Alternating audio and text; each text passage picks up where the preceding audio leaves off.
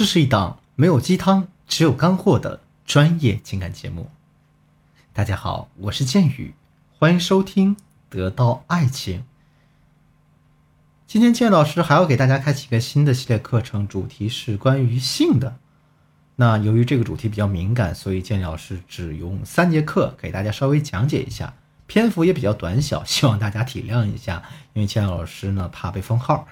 如果你在这方面有些更严重啊或者更深刻的问题，可以添加我助理的微信文姬八零，文姬的全拼八零，咱们私下交流分析一下。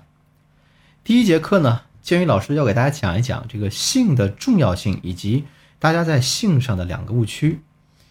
说到这儿啊，很多同学就开始在心里嘀咕了：“说性吗？有什么难的呢？天生就会啊，不就是陪男人上床吗？不就是双方互相满足生理需求吗？”其实大家想的对，但也不完全对。一般来说，男人的这种爱情啊，是由征服欲、成就感、性还有生活习惯所组成的。那我们可以发现，性在男人的爱情总量当中，它占了四分之一的份额呢。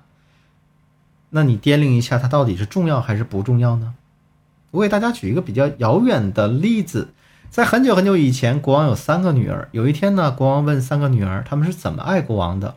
国王的大女儿说：“我要像爱金子一样爱父亲。”国王的二女儿说：“我要像爱钻石一样爱父亲。”国王的小女儿却说：“呢，我要像爱咸盐一样爱父亲。”那可想而知，国王对于小女儿的回答十分不满意，于是把她关到了牢房里，因为他心里觉得你要像爱咸盐一样爱我，这也太 low 了。从此以后，我所有的饭菜都不放盐了。结果坚持没两天，国王就把小女儿放出来了，并且告诉她说：“哎呀，现在我明白你才是最爱我的人。”为什么国王的感受会发生转折呢？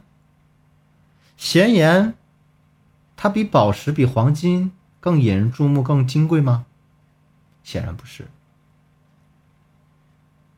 大家回想一下，其实性就好比是饭菜里放的盐一样。你的饭菜一顿不放盐可以，两顿饭、三顿饭不放盐也就是了，但到第四顿你可能就再也吃不下去了。不管这个食材有多精美。所以，如果大家把婚姻比作是一次盛宴的话，那么性在这场盛宴当中无疑是最重要的调味品，也就是盐的角色。看上去它很廉价，不重要，但缺一不可。监狱老师是一个典型的八零后，就是看着六小龄童版《西游记》长大的那批人。嗯，或许我最早接受到这个性启蒙就是在这部电视剧里。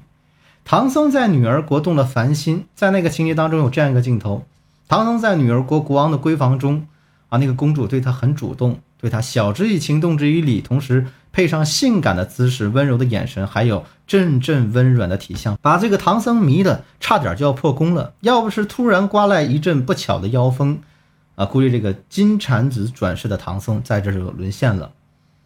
这是什么？这就是性。在感情中所扮演的重要角色。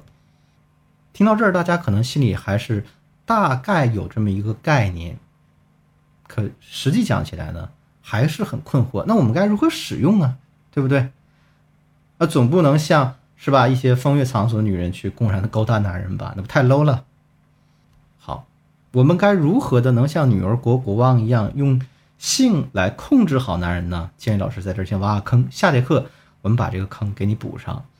我们先来说一说大家在性方面往往存在的两个误区。这个第一个误区是这样的：有的同学会觉得，老师我不能经常满足他的性啊，不然对吧？他说什么是什么，我跟那口能区的风月场所的女人有什么区别呢？然后这些同学脑子里就会越想越龌龊，越想越觉得亏得慌。那我告诉大家，如果你们让男人特别不容易得到的话，那么。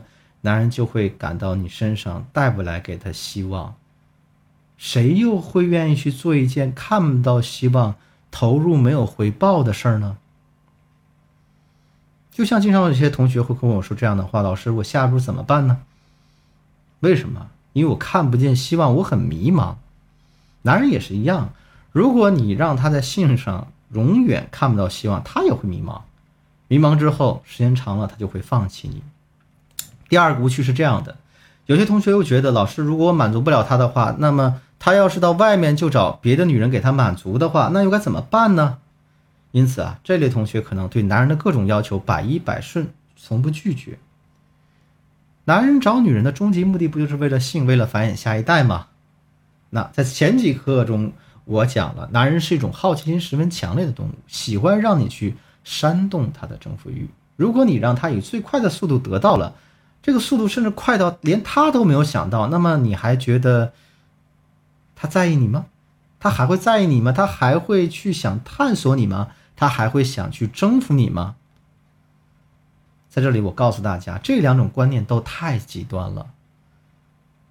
前一种呢，男人觉得你是性冷感，像条没有感情的死鱼一样；后一种呢，他会觉得你很容易被得到，一点新鲜感都没有。不管是哪种想法，最后导致的结果都是患得患失，你被男人冷落，甚至抛弃掉。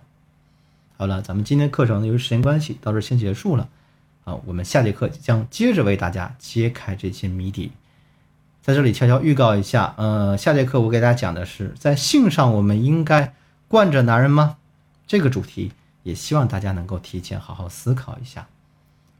如果说你正被情感问题所困扰，急需专业帮助的话，可以添加我助理的微信文姬八零，文姬的全拼八零，也就是 W E N J I 八零。把你的情感困惑告诉我，我一定有问必答。我是剑宇，我们下期再见。